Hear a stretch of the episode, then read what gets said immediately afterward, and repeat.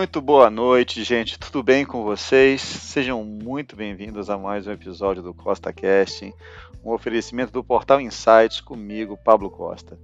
O nosso lugar de discussões semanais sobre o setor de energia, sobre economia, sobre geopolítica, sobre política, sempre escolhendo um assunto em especial para que a gente possa abordar e transformar é, o nosso pensamento crítico de maneira que a gente possa enxergar o que está por aí e aprender juntos, né?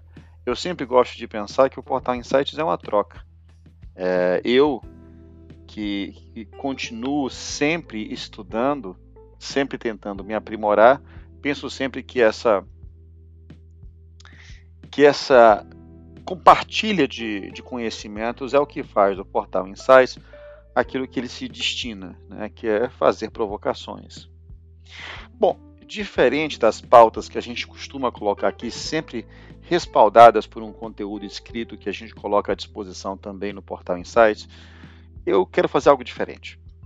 E eu vou convidar vocês a gente olhar algumas matérias importantes que aconteceram na última semana e que podem continuar a, a, a fazer barulho ou nos chamar atenção nos próximos dias.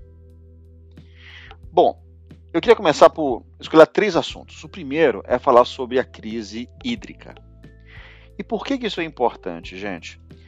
Porque é, talvez às vezes a gente, a gente gere uma expectativa que, ainda que seja válida, ela precisa ser olhada mais no detalhe. Estou me referindo, me referindo ao, ao resultado de crescimento de PIB de 1,2%, divulgado pelo IBGE na última semana, o que não deixa de ser uma notícia muito boa. Afinal, já é o terceiro mês consecutivo em que a gente vê a atividade econômica reagindo de alguma forma. Antes de você guardar esse, essa informação como algo é, é, valioso, eu, eu, eu peço que você olhe um pouco sobre qual é o diagnóstico do crescimento do PIB. E você vai perceber que dentro do diagnóstico é, do crescimento que mostra esse 1,2% de, de aumento, você vê algo que para mim ainda é muito preocupante. É uma dependência muito grande do consumo das famílias e uma retração nesse sentido. Outra coisa que me chama a atenção é que é, o crescimento também não está acompanhando a, a, retomada de empregos, o que pode ser uma falsa, uma falsa, é, um falso equilíbrio em como que a economia está reagindo. Mas nada disso é surpresa.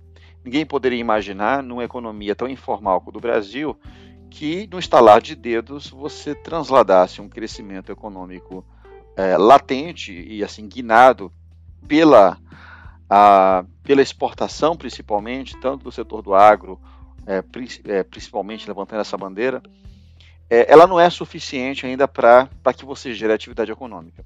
A atividade econômica está muito relacionada ao poder de geração e de consumo na nossa sociedade de hoje que você pode gerar nas famílias. E isso é muito importante. Fica difícil você imaginar um consumo alto com a inflação que já está batendo a meta, também relacionada ao fato de que alguns insumos no Brasil, se você olhar para a questão do combustível, por exemplo, que continua aumentando, ainda porque a gente não tem uma forma adequada de controlar é, esse valor ida e volta é, é, e que tanto afeta a nossa cadeia produtiva. Então, você tem esse complexo conjunto afetando a economia e o consumo, e você tem um crescimento. Ah, Pablo, dá para olhar o meio termo? Dá para olhar o meio termo. A questão é como é que ele se projeta ao longo de 2021 para a gente ficar somente nesse, nesse sample, ok? E aí entra a questão da hidrologia, ou seja, é, a preocupação que você está tendo com o nível de reservatórios do Sudeste baixando, é, a gente já está com as termoelétricas ligadas, o que consequentemente aumenta o custo é, é substancial é, na energia que a gente vai gastar. E aí, não se engane, não é somente a energia que você gasta em casa, é a energia que as empresas que geram os consumos que você consome também vão estar mais caros. Então, não me surpreenderia se a gente olhasse é, a cesta básica aumentar é, também. Bom, pô, Pablo, o que isso tem a ver com a questão do setor de energia? Gente, tudo. Porque o nosso setor de energia é, ele, ele, ele também é um, uma variável importante é, nessa, nessa cadeia retroativa econômica que, que se que termina na parte de consumo e que se retroalimenta na geração de empregos, na geração de atividade econômica na geração de investimentos. A outra parcela dessa, é, dela é que eu queria chamar a atenção, e porque isso interfere no resultado econômico, é sem dúvida a questão das reformas.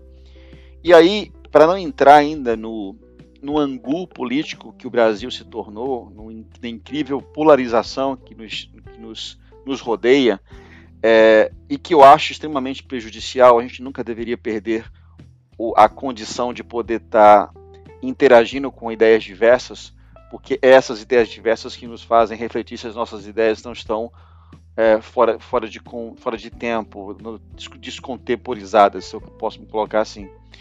Mas assim, eu acho que é uma perda de energia enorme, porque a gente acaba perdendo o foco. E aí que está a minha principal crítica. Se tem uma coisa na história do Brasil econômica, durante todos os ciclos econômicos que a gente pode imaginar na história, a gente ou exauriu os ciclos até o limite e hum, passando de um para outro, foi assim com açúcar, com café e por aí vai, até pela gestão econômica que isso, que isso gerava. É, a gente teve ciclos econômicos que enriqueceram muito o país, entre aspas, enriqueceram o país não, esqueceram uma pouca parcela e você não viu o resultado social nisso. Então, você acaba tendo a, a questão das reformas. Por que, que as reformas são importantes? A política e a tributária. Porque elas vão dar uma, uma, uma clara visibilidade à, à, à atração de investimento e a, a instabilidade econômica e jurídica, se é que vocês me entendem. Esse conjunto de alternativas precisa andar junto, senão o, o país, o país dá, um, dá um passo para frente e dois para trás. Ele literalmente anda para trás. E é isso que a gente tem visto no Brasil, principalmente enquanto é, captador de investimentos que, que vêm de fora ou que são gerados aqui dentro. Então falamos sobre duas coisas: a crise hídrica, que a gente precisa dar uma olhada, que é uma crise que precisa ser evitada, a questão das reformas.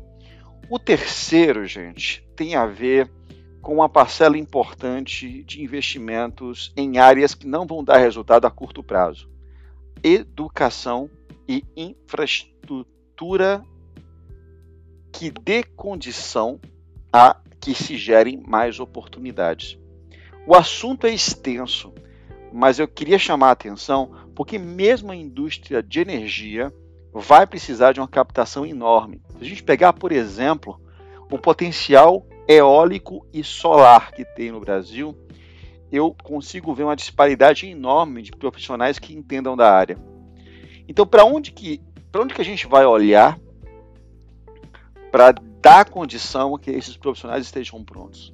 A gente pode teleportar o mesmo tipo de raciocínio para outras áreas onde você vê a indústria 4.0, a automação, a internet das coisas tomando lugar de atividades repetitivas e forçando que haja uma mudança no critério em que você capacita as pessoas.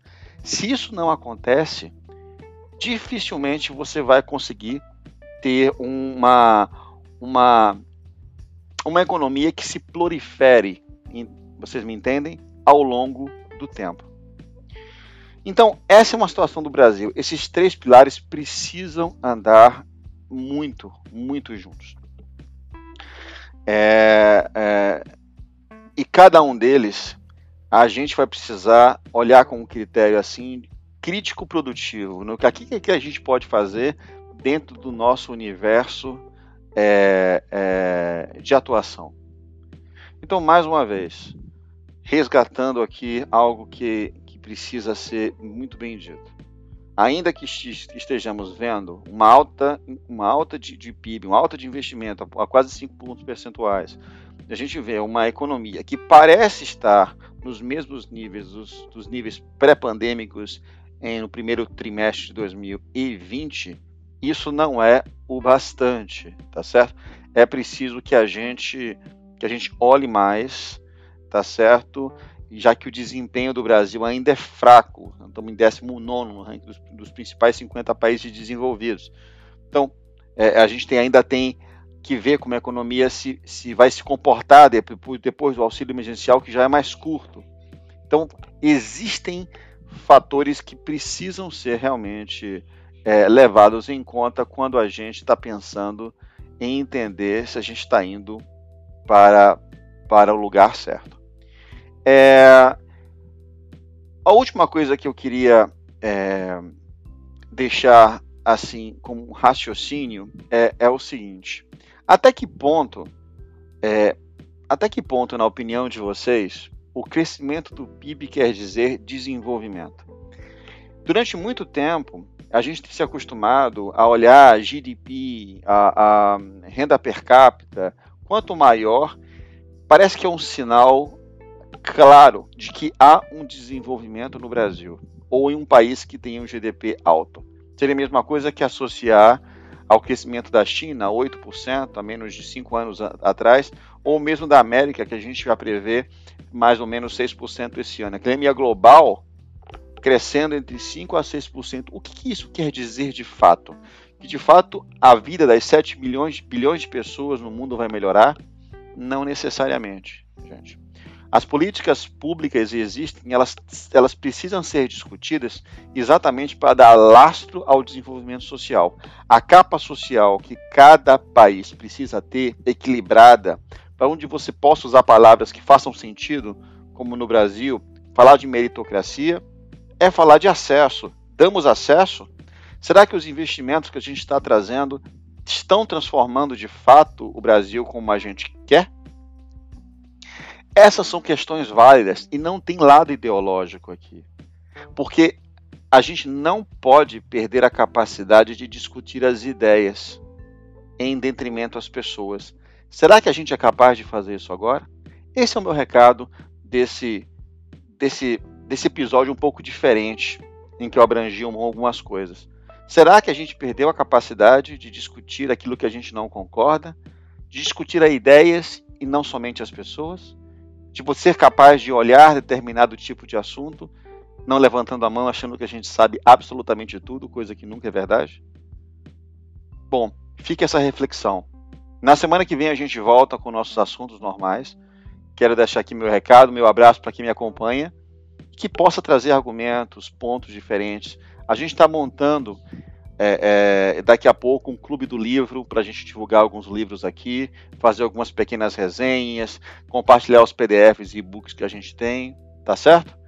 Não perde não que vem muita coisa boa no canal. Na medida que a gente conseguir um tempo para a gente fazer as coisas juntos, vamos fazê-lo, ok? Vem live, vem entrevista. Fiquem atentos porque o Portal Insight está apenas começando e o intuito dele é divulgar conhecimento e resgatar investimento investimento e em conhecimento, perdão. Gente, muito obrigado por vocês que me acompanham. Um forte abraço. Ficou um pouquinho longo hoje, mas é porque a gente não colocou texto, tá certo? Um conversa livre. Fiquem com Deus. É para frente que se anda e por favor acompanhe a gente aqui, tá certo? Um abraço forte, um bom domingo, uma boa semana. Fiquem com Deus.